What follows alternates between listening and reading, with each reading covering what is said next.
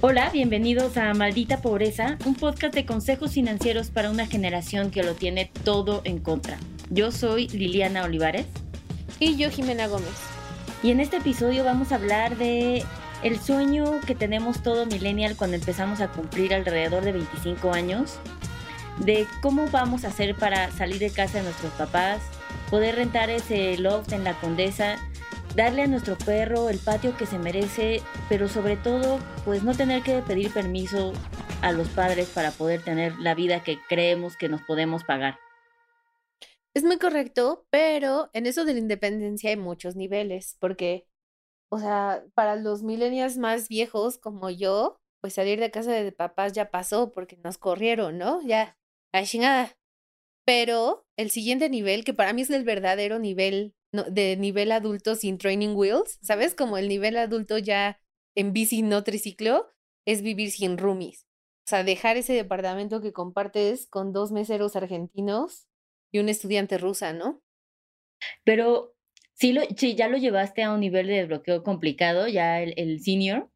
Em, yo todavía siento que está válido lograr ser millennial, porque imagínate que estás en tus early 20s, ¿no? Entonces, tal vez a los 23 me parece que salirte con roomies es un buen nivel para entrenarse en la independencia millennial, que es muy correcto, no es el nivel desbloqueado de adultez que te da ese batch de, de ser el adulto confiable, pero sí lo pongo en esa categoría de un deseo y que de todos modos requiere una buena planeación, o sea, tiene su mérito, ¿sabes? Como lograr hacerlo incluso con roomies, se las voy a dar por buenas, no, no, a la chingada.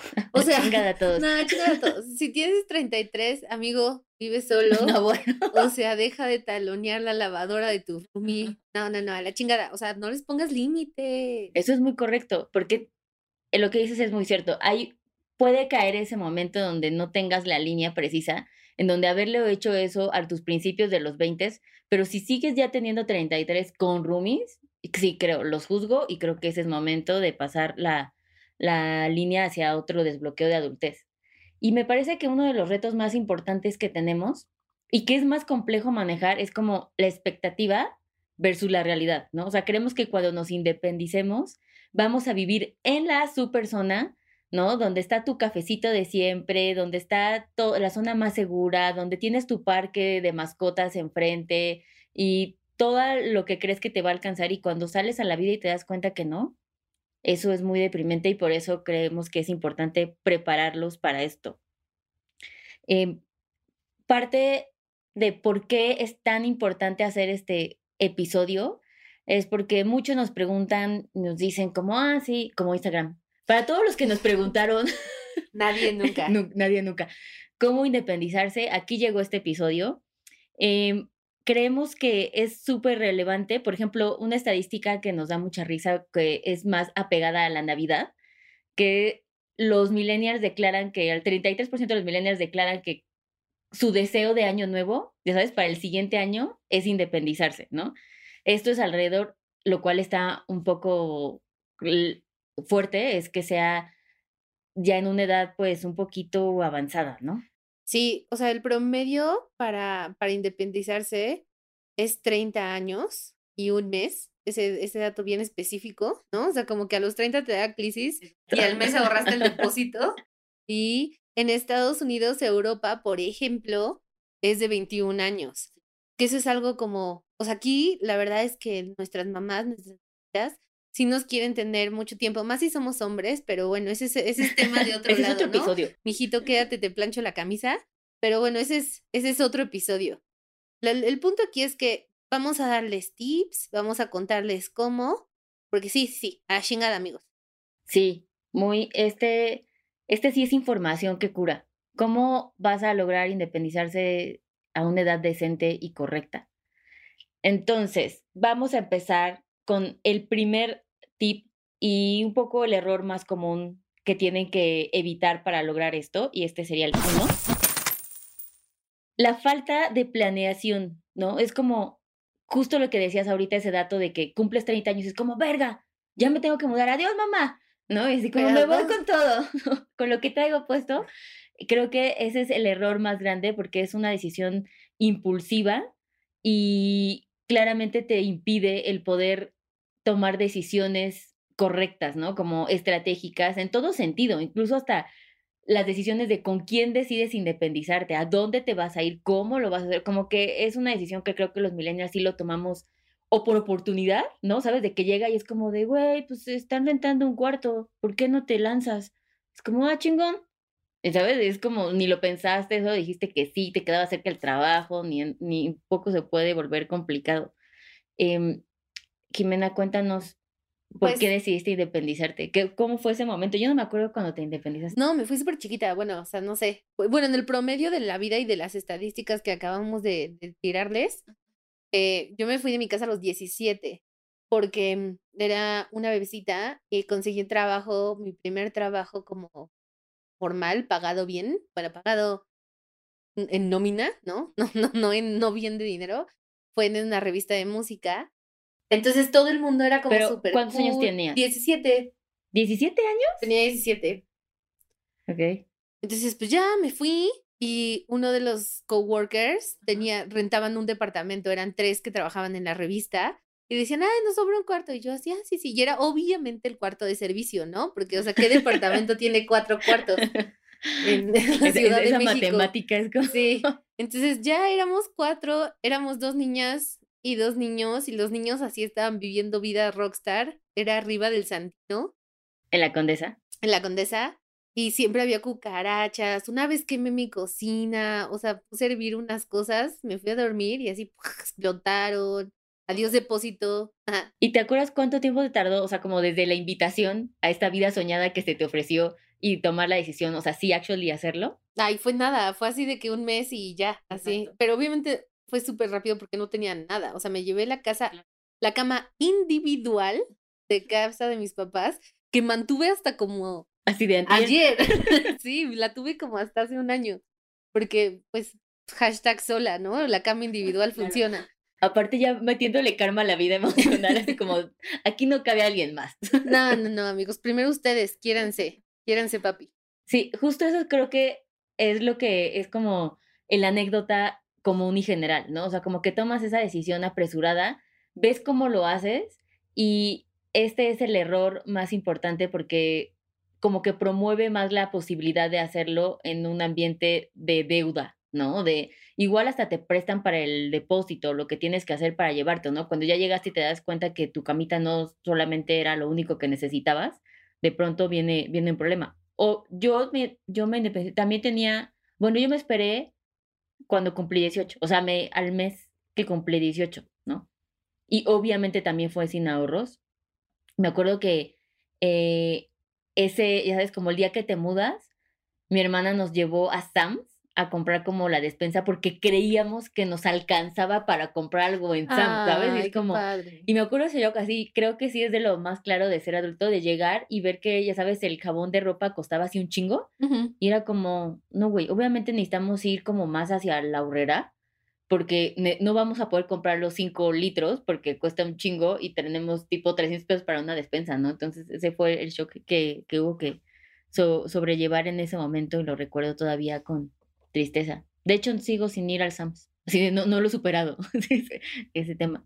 Un dato curioso de, de cuando los millennials deciden independizarse es que cuando ya lo hicieron, el 45%, que es un chingo, o sea, es casi la La mitad, mitad. fracasa. O sea, regresan Sí. con sus papás porque no lo lograron. Y es justo por esto, ¿no? Como Como, que, poner un restaurante, güey. O sea, tiene las mismas estadísticas de éxito. como justo lo hicieron mal porque no fue planeado. Entonces, la posibilidad de que crashes en el, en el, al- en el road de lograr independizarse, pues todo se venga abajo y tengas que regresar. Y creo que eso se ha comprobado muchísimo ahorita en pandemia. Mm. que todos, o sea, ¿cuántos millennials en eso que tú bien dijiste al principio, con, entre comillas, deciden ser adultos, se independizaron con roomies y no aguantaron una crisis y todos No, los regresaron a... corrieron y... Ajá, y nadie estaba como preparado y regresaron a vivir con sus papás, ¿no? O sea, todo, Sí, la provincia se volvió a llenar, güey. O sea, como todo el mundo regresó al nicho. sí. Em, básicamente, ¿qué podemos hacer en este tipo de situación? La, la respuesta de pronto se vuelve obvia, pero el darnos la oportunidad de sí hacer una planeación mínima de seis meses te da todo un panorama distinto, ¿no? O sea, como poner este mindset de que vas a lograr eso para prepararte previamente con unos tips que les vamos a dar ahorita de cómo vas a hacer eso, creo que hace toda una diferencia.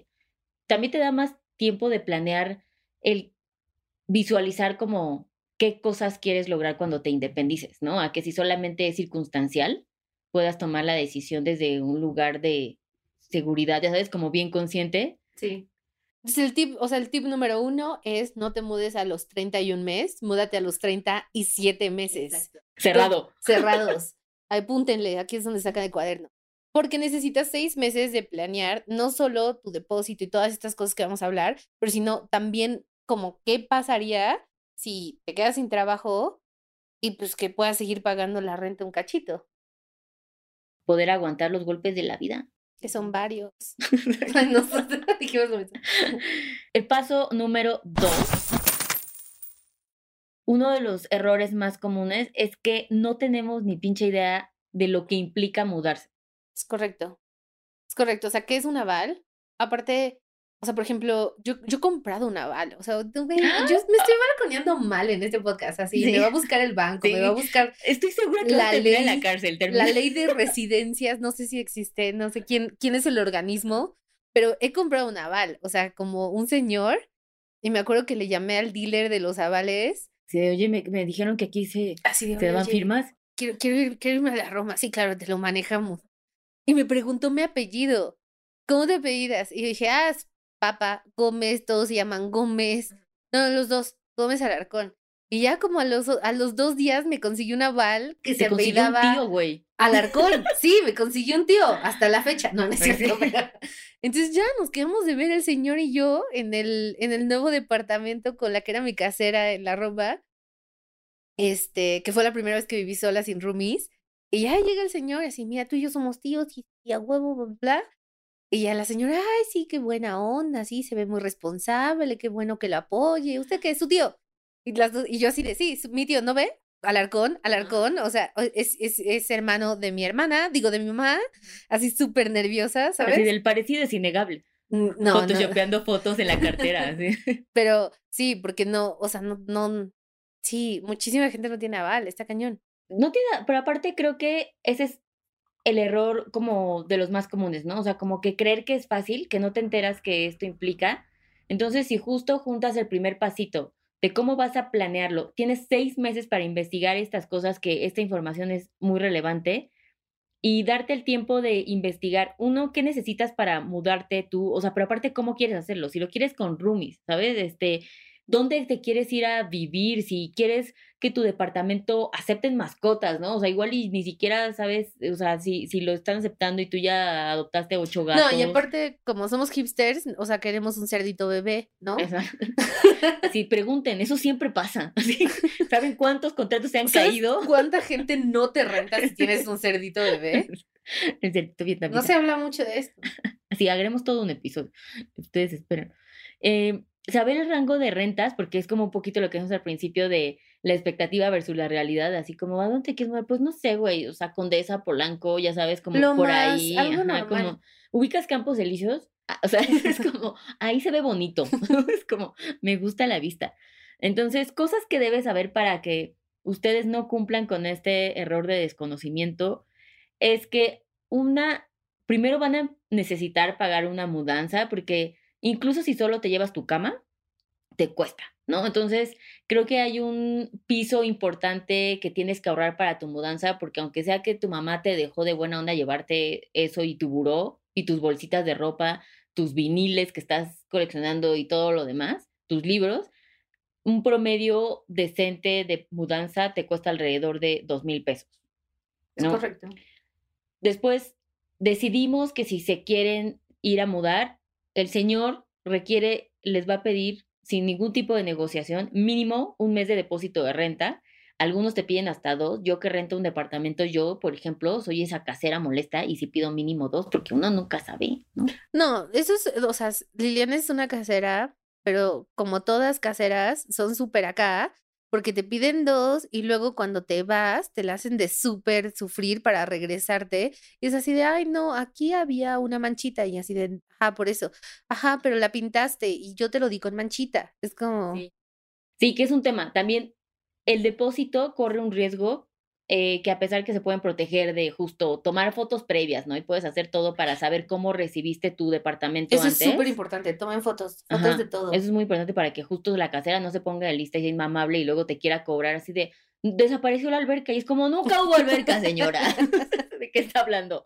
Entonces, anoten que tiene la posibilidad de enfrentarse con gente molesta que tal vez no les quiera eh, regresar su depósito, ¿no? Eh, luego, o sea, aparte del depósito, también te pide tu renta por adelantado, lo cual ya nos da mínimo tener ahorrado entre dos y tres rentas eh, adelantadas, ¿no? Para eso justo serían los seis meses de los que les decíamos, porque pues vas a necesitar una buena cantidad para ahorrar. Lo que decía Jimena, otro dato importante es el aval. El aval dice, se- ¿qué es eso? ¿Qué taco es? Es básicamente la señora, por ejemplo, yo que rento mi departamento, pues quieres como eh, afianzar que si el güey que le estás rentando se va del país, alguien te va a responder para pagarte todas esas rentas que te quedó a deber. Entonces, normalmente te piden un aval, que sea un familiar, ¿no? Legítimo, Jimena. Este, Saludos a mi tío Raúl, donde quiera que estés. claro, besitos. Este, y que el aval tenga un inmueble a su nombre. Y que ese inmueble le llama libre de gravamen. Eso quiere decir que no esté rentado, que no esté hipotecado, pero que no esté hipotecado, rentado puede estar, pero que no esté hipotecado, que no lo estén demandando. O sea, que si mañana tú me quedaste a deber, yo me puedo ir con tu tío, así de, ¿qué le hiciste Raimundo? Ramón? Raúl. A No sé si se llamaba así, eh, pero, o sea, ya se llama que el tío Raúl, yo puedo ir a perseguirlo con esa propiedad y que sí vaya a ganar en esa demanda. Entonces, estos seis meses también sirven para que en diciembre vayas, pues, Convenciendo a tu convenciendo tío. a tu tío. O sea, las relaciones se vuelven vitales familiares, ¿sabes? Este es el momento también de hablarles a tía, de empezar a hacer como obras de caridad con la familia, porque uno nunca sabe cuándo vas a necesitarlo. Y luego está el pago de la póliza. Pero yo nunca he entendido bien eso de la póliza, porque algunos lo piden, otros no lo piden. Un, es lo mismo que la investigación. No. O sea, ¿qué pasa cuando el casero ya es así, nivel top mamón? Ajá. te pide los dos, o sea, en el peor de los casos, ¿no? Te pide dos rentas de depósito, más la renta corriente. Y luego te puede pedir el aval, Ujú. que es tu familiar con su inmueble, y aparte te pide una póliza jurídica. Y esta póliza jurídica, lo que está bueno de esto, que se puso como más de moda, es que te cubre a ti también que estás rentando y a ella. Entonces, básicamente, todos pagan una póliza. Entre las dos partes se divide. Eso exíjanlo, muchachos. No tienen que pagarlas ustedes al 100%. O sea, se divide el costo de la póliza, que va desde dos mil pesos hasta 10 mil. Eh, o sea, esa póliza, una póliza de 10 mil pesos ya es carísima, ¿no? Y entonces lo que te cubre es que si la señora tú le dejas de pagar, te cubre el juicio y todo el desmadrito que se hace alrededor de eso, ya está cubierto, o sea, ya no va a haber abogados que tengas que pagar. Y si también la señora, o sea, tu casera, le está rentando y tiene un chingo de defectos o te quiere correr, ¿sabes? O de pronto hace cosas shady que también tú tienes derechos porque estás pagando una renta, también tú vas con tu póliza y también te cubre a ti todos tus gastos de abogados y todo eso. Yo tenía un amigo que su casera, ahorita que dijiste cosas shady, me puse a pensar, pues shady cómo, pero me dije, ah, pues como este amigo, que su casera luego entraba. Exacto, ajá. Así, o sea, tenía, vivía como arriba, ponte, y mi amigo vivía como abajo, y luego la casera sí entraba con su llave, así de, oye, ¿no tienes un chile, no sé qué? Y mi amigo así de, what? Si se acostaba con él. No, no, no, ojalá, o sea, pues hubiera ahorrado algo de renta, pero sí, eso era muy shady. Exacto. Y luego entraba cuando no estaba y sacaba ella, ella solita así la cebolla, güey, ¿sabes? Sí, o, o sea, ¿qué tal que te vas y te mudas y el departamento resulta que tiene toda una plaga de Asbesto. ratas, ¿sabes? Como ves tú a saber que es así inhabitable, pues ahí aplicas tu póliza. Entonces, ese es, aparte de la mudanza y de tus tres rentas, un dinerito extra que un buen promedio de una póliza decente está de tres mil pesos. Y luego, ¿qué? la investigación entonces, ¿qué es? Y la investigación es aparte y esa sí te piden que la pagues tú, que estás rentando. Y eso es una investigación, o sea, van, normalmente la hacen los mismos que hacen la póliza y investigan que no estés en el buro de crédito, investigan tus recibos de nómina, que no estén fake, que sí recibas ingresos, que no estés endeudado, o sea, como, pues sí, que no tenga, por ejemplo, existe como un buró, hagan de cuenta, de demandas de condóminos. Entonces, si yo te demando a ti y tú luego tú te vas y quieres rentarle una nueva casera, esa demanda aparece ahí. Entonces pueden ver si has sido una mala persona para rentar cosas. Entonces, esa investigación puede ser también igual muy barata. Normalmente cuesta entre 800 y 1200 pesos. Entonces, todos estos gastitos que por desconocimiento no sabemos y que de repente van saliendo es como, ¿qué? O sea, estoy comprando, estoy rentando, güey. No, porque tú dices, ah, ok, pues ya encontré un DEPA, cuesta, no sé, 15 mil, lo voy a pagar con dos, pues 7 mil 500, pues ahorro eso, ¿no? Y luego, púmbala. La vida. Púmbala. Ajá. Entonces, con estos, estos eh, conceptos básicos, con este glosario que les acabamos de relatar, van a evitar su error 2. Y la otra cosa es el 3. La otra cosa es que, ok, ya lo lograste, ¿no? Pagaste la póliza de investigación, convenciste a tu tía Rosa de que sea tu aval, aunque no la has visto en cinco años, ya, pagaste la mudanza, una buena mudanza, lo lograste. Pero luego, pues obviamente se te olvidó que pues, necesitas una lavadora, necesitas un refri y necesitas una señora que te ayude a hacer la limpieza porque eres un inútil como todos nosotros, ¿no? Sí, también, también, o sea, digo, sí, eso es una discusión, ¿no? Pero, pero se te olvida todo, o sea, como lo del súper, ese, esa anécdota del súper es súper real, o sea, yo, mi primera súper cuando me mudé a esa casa, yo dije, sí, soy un adulto, ¿sabes? Saqué mi dinerito, mi bolsita y vámonos al súper, compré Kleenex de Hello Kitty, como así como un chingo de cosas que no necesitaba, toppers. Y luego ya, o sea, sí tenía dinero y llegó a la casa, pero así, y el papel de baño, güey. O sea, como el papel de baño siempre aparecía mágicamente.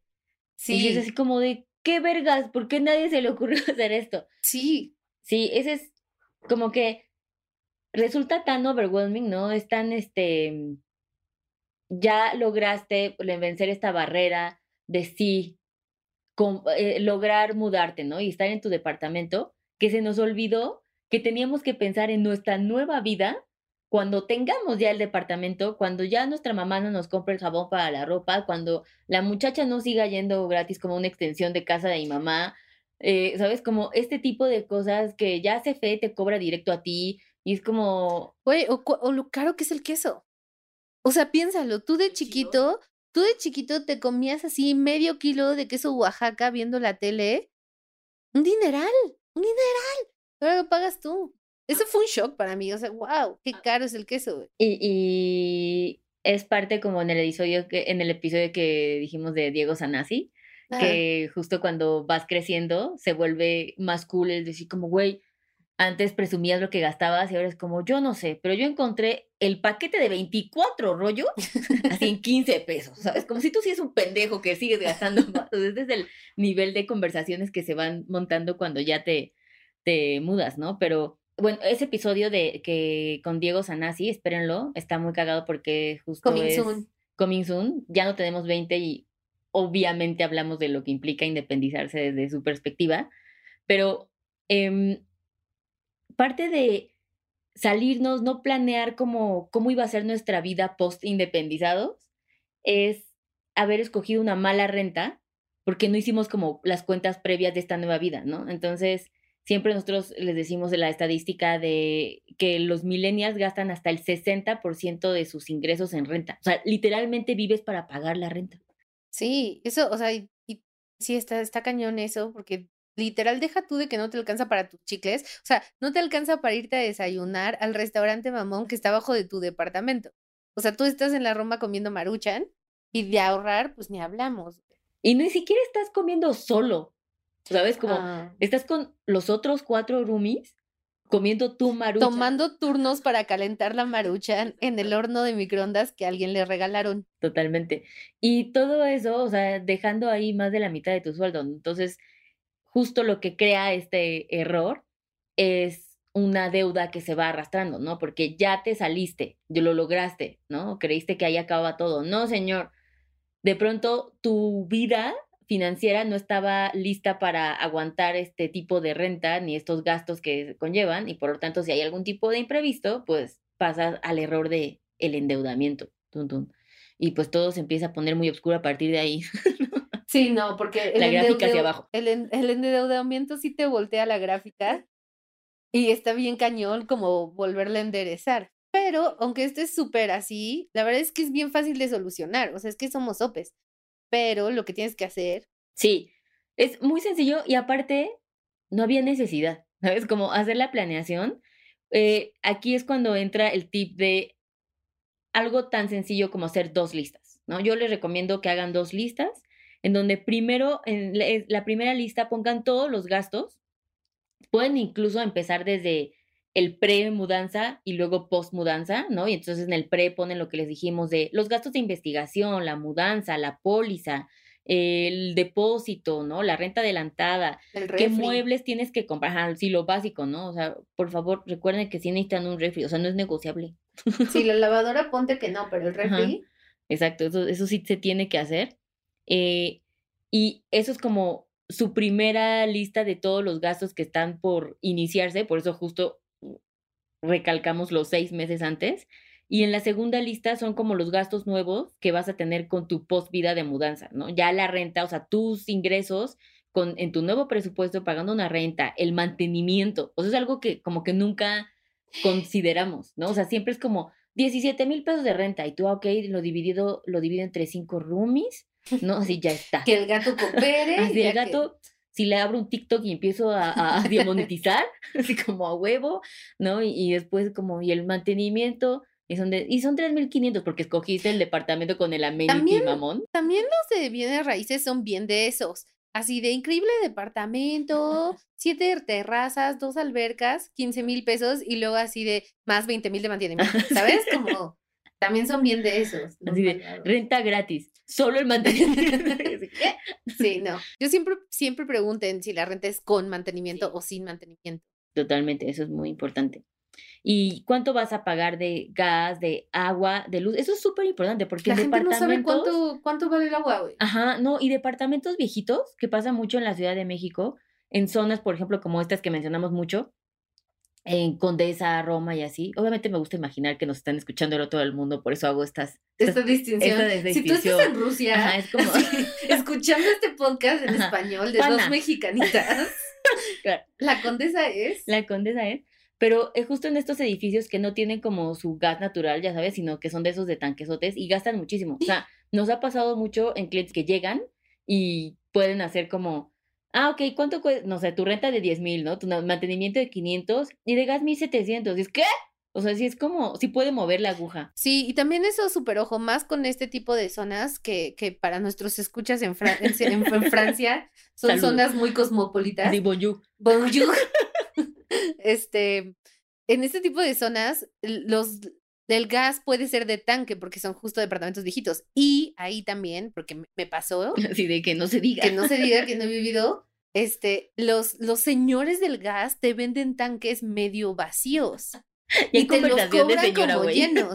No, eso, eso yo en, en Millennial Sope me tardé un chingo en averiguar, porque yo decía, el gas no me dura nada, soy una personita, nunca cocino, y así cada semana el tanquezote de gas hasta que alguien me dijo, eso es un idiota, o sea, eso te debe durar como un mes. Y yo, ¿what? Y ya luego caí en la cuenta de que los vendían, o sea, me los estaban dando medio vacíos. Que no, estabas, nunca que no estabas viendo el tanque medio vacío, sino que sí estaba. sí estaba, uno que intenta ser positiva, ¿sabes? Para arriba, quiérete, no. Y no. Sí, esas son cosas que, que no, y que tenemos que mapear porque va a salir de nuestro bolsillo, indudablemente. Y también como, ¿qué implica mudarte a esta nueva vida, no? Incluso si vas a tener que gastar más y vas a tener que pagar parquímetro, pensión, ¿no? Porque no tiene estacionamiento, o sea, como todos los gastos alrededor de lo que implica esta mudanza. Entonces, esto los va a ayudar a que puedan hacer esta lista y la idea es que vayas en estos seis meses y lo apliques para ver si, las validas, Ajá, si te alcanza para esa vida que estás soñando o no, que también es una gran posibilidad para que entonces no te mudes y termines endeudada toda tu vida, ¿no? Correcto. Y luego vamos al paso 4. El 4 es, miren, así, te los vamos a dejar barato. Si no están ahorrando mínimo, y esto no tiene nada que ver, ojo, con su fondo de emergencia que le hemos mencionado 152 mil veces, esto es aparte. Siento que deberíamos hacer un gag en sonido, ¿sabes? Como que Y que vaya apareciendo cada. Ajá, exacto. Y que, sí, aparte de su fondo de emergencia, necesitan tener ahorrados para que puedan aguantar este tipo de paso importante en su vida, mínimo eh, dos y medio, deseablemente tres meses de su renta. Porque ahí van a cubrir su mes de depósito, su mes de renta corriente y ese mes extra o la mitad de ese mes extra van a cubrir estos gastos que les dijimos, la mudanza, bla, bla, lo que tengas que comprarte de muebles extras, ¿no? Entonces, sí es como ese KPI importante a cumplir. Si no tienes tu fondo de emergencia y no tienes los tres meses o dos meses y medio de tu renta que quieres pagar, que ya investigaste, no estás listo para mudarte. Lo sentimos. Es correcto. Y pues nada, ese es el cuatro, ¿no? Ahorrar. ¡Pum! ¡Pim, pum, pam! Nos vamos al 5. El 5, que va un poco ligado del primero, es que, ¿qué hacemos con toda esta información? No deprimirnos, sino prepararnos, tener el ownership y el decir, ok, puede que ya me dio un parito cardíaco, pero está bien, respiro, ya estoy preparado, lo voy a poder hacer, o ya ajusté cosas que me van a dar la oportunidad de ser independiente mucho más años, toda la vida, de preferencia, y no solamente el medio año antes de que otra cosa pase. Y yo em, les recomendamos que para subir el éxito estadísticamente a su independencia, es que este nuevo presupuesto que hicieron en el pasito 3, lo practiques, o sea, que empieces a vivir tu vida así seis meses antes, ¿sabes? Como... Para que te acostumbres. Para que te acostumbres y no te acostumbres mientras ya tienes que pagar la renta. Es como un mini entrenamiento fake, ¿sabes? Como... finge que tienes que pagar la renta. Finge que y lo vas ahorrando. Entonces es como win-win situation en ambas, ¿no? Tanto mental como financieramente. Y para tu bolsillo. Así es. Y luego, una cosa que se nos olvidó decir, pero que lo voy a decir, es también, ojo con las mascotas. O sea, si quieres, o sea, los gatos, pues, o sea, la verdad es que son bien baratos y bien bonitos. Team Gatos Forever. Pero si quieres un perro o algo así, también considera esos gastos, porque también esas son de las decisiones impulsivas que, que solemos tomar de, ay, alguien encontró un perrito, dámelo. Y es como, ok, los dos comemos ahora maruchan, ¿no? Y pues el que, el que merece eso, ¿no? No, y deja el gasto, también el espacio. Ah, también. ¿Sabes? Como si quieres tener, ya tienes tu mascota y no puedes, literalmente no puedes pagar el patio que se merece, pues de pronto tener mascota también es una evaluación, ya como entre paréntesis. Empieza por una planta, güey. O sea, ¿sabes? Empieza por planta. Empieza por un cactus. Miren. Empieza, empieza por un cactus. Luego te gradúas una planta, luego ya un gato, si te va bien yo un perro, luego el cerdito bebé. No, y antes de eso yo, yo yo diría que desbloqueen ese nivel con una orquídea, güey. He intentado siete mil veces, es caro, se mueren. Es, como, es que las orquídeas creo que más que, que necesiten cuidado son mamonas, ¿sabes? Como el meme del perrito mamado. O sea, no aguantan nada. Pero, bueno, ese es un paréntesis súper importante, que no se diga que divagamos, eso fue muy importante. Exacto. Lo vamos a poner como tagline. Básicamente, estos son nuestros cinco pasos. Creemos que independizarse debe ser algo bonito. Ay, ¿sabes qué? Deberíamos decir, digo, no sponsor, pero deberíamos decirlo, digo, si no va aquí luego. Lo de que si no tienes aval, porque eso es un super blog, más si eres de provincia o lo que sea. Eh, si, si, eres, si eres de provincia o lo que sea y te piden, vives aquí en la Ciudad de México para nuestras radio escuchas en radio escuchas en Portugal, este y en el pasado y si los estás escuchando en 1986 este, si no tienes aval y te piden un aval en la Ciudad de México, hay esta cosa que se llama Homey, que la verdad está súper cool, porque si no tienes aval, puedes pagar ahí la renta, no hay ningún problema y te protege mucho a ti, te protege mucho al casero también. Las rentas son un poco más caras que si, lo, si, si, si no fuera con eso, pero puedes pagar en transferencia, puedes pagar, en algunos casos creo que incluso sin, sin, como todos estos procesos de la fianza, la bla, bla, bla. Entonces, eso está súper cool, que es como una solución medio millennial Súper al, al, al, tema de independizarte. Sí. Em, en, en el hack financiero para cerrar y cómo hacer tu vida más fácil, definitivamente está Homey, la bajas. También sirve si tú quieres rentar algo, tu departamento es como súper seguro y como Jimena te ahorra un chingo de pasos y es, es como el futuro. Sí, es como, es como el Rappi, o sea, odio estas analogías porque está pero es como es el Uber de las rentas, ¿no? Exacto. Y otra app, en caso de que lo quieran hacer eh, con roomies, pues también eh, tienes Rumi como app, así de full disclosure, se llama Rumi. Ujú. Tienes Dada Room, o sea, como que tienes opciones también, porque a veces no tu mejor amigo resulta la mejor opción no, para no. ser tu roomie. Así se acaban muchas amistades. Pero yo de nuevo voy a volver a mi PSI del inicio. Y amigos, si van a soñar, sueñen grande. O sea, ¿sabes? Sueña grande, vete a vivir solo. eh, porque si no, pues nada, va a ser más difícil todo. Así, luego tienes que lidiar con el humano. Sí, no, ¿quién quiere hablar con gente, güey? ¿Para qué? Así es que em, esperamos que cumplan estos sueños, que estén escuchando este episodio, que no se les haya juntado en Navidad para que eh, puedan haber eh, previsto esta relación en la cena navideña con la tía, empezar a hacer buenas relaciones, empezar a ahorrar y saber que es lograble. Es el buen primer pasito, innecesario, indiscutible a lograr antes de pasar a comprar un inmueble, ¿no? Que ese ya es episodio máster que vendrá después que hacer si quieres comprar tu primer departamento. Y listo, pues nada, vayan, sean mejores adultos. No compren cosas de Hello Kitty. Bye.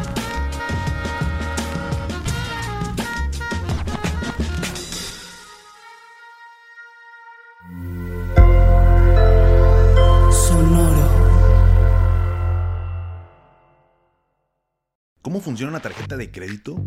¿En dónde puedo invertir? ¿Qué es la inflación? Estas mismas dudas y más las tenemos todos. ¿Qué tal familia? Yo soy Paco Montoya y te quiero invitar a escuchar mi podcast Finanzas y Café, donde aprenderás de una forma fácil y entretenida todo sobre tus finanzas personales. Así que, ¿qué estás esperando? Escúchala en cualquier plataforma de podcast, toma tu taza de café y acompáñame cada lunes con un episodio nuevo.